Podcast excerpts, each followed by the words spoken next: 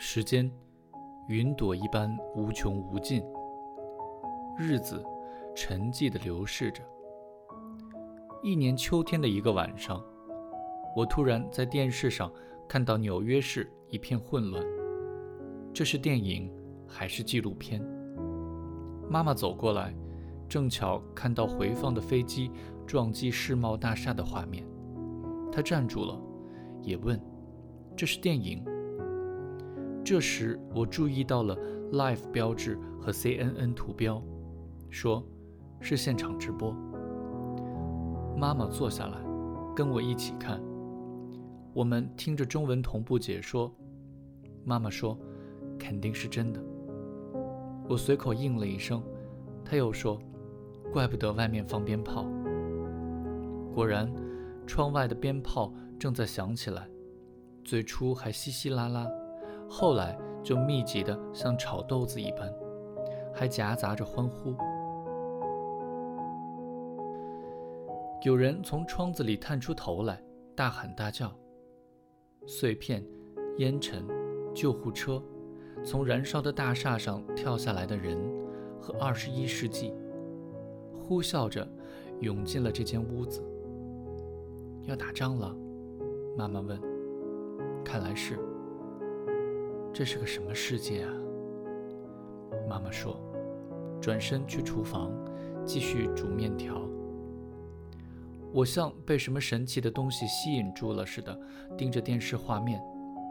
那是颇为难忘的印象。世界又一次浮现出来了。重大历史事件之类的，我并不在意。我只是从梦中惊醒一般，再次意识到外部世界的存在。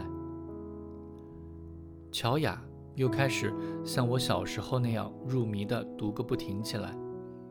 我的屋子里有什么书，他就随手抄起一本读什么，居然成了一个西方现代文学读者。对一些稀奇古怪的写法也不觉得不适应。他生日那天，姥爷和姥姥来家里待了一个下午，他们俩在厨房里做菜，我打打下手。也陪着说说话。姥爷说：“妈妈是寿星，什么都不要做。”他就在客厅里读铁皮鼓。姥姥不时从厨房里出去，递给妈妈一个炸茄盒之类的吃，就像对待小孩。姥姥问他：“这书写的是啥？”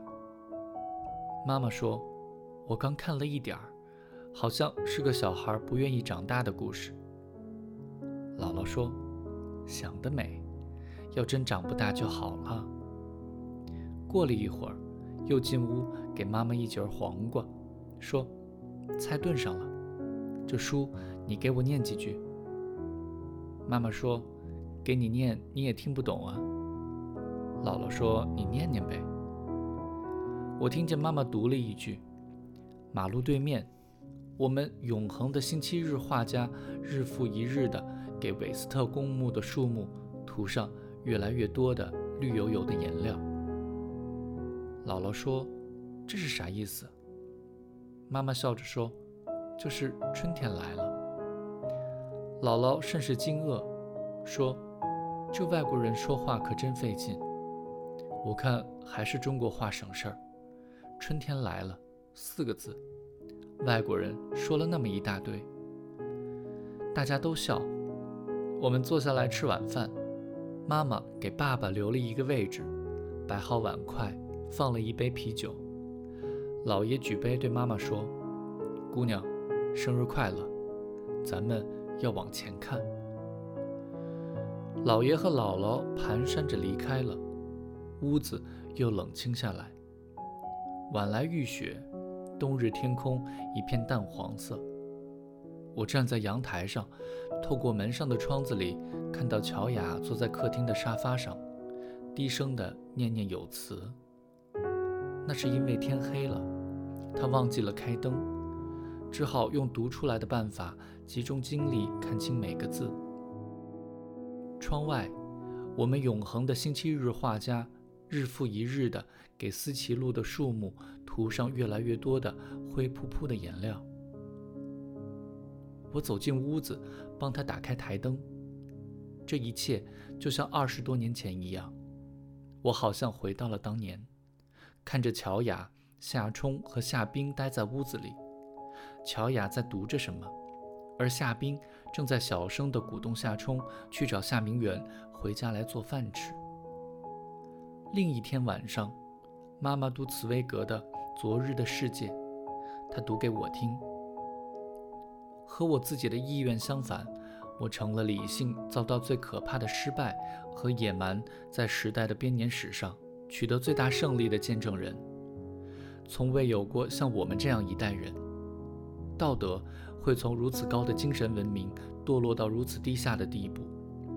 我指出这一点，绝非出于自豪，而是含着羞耻。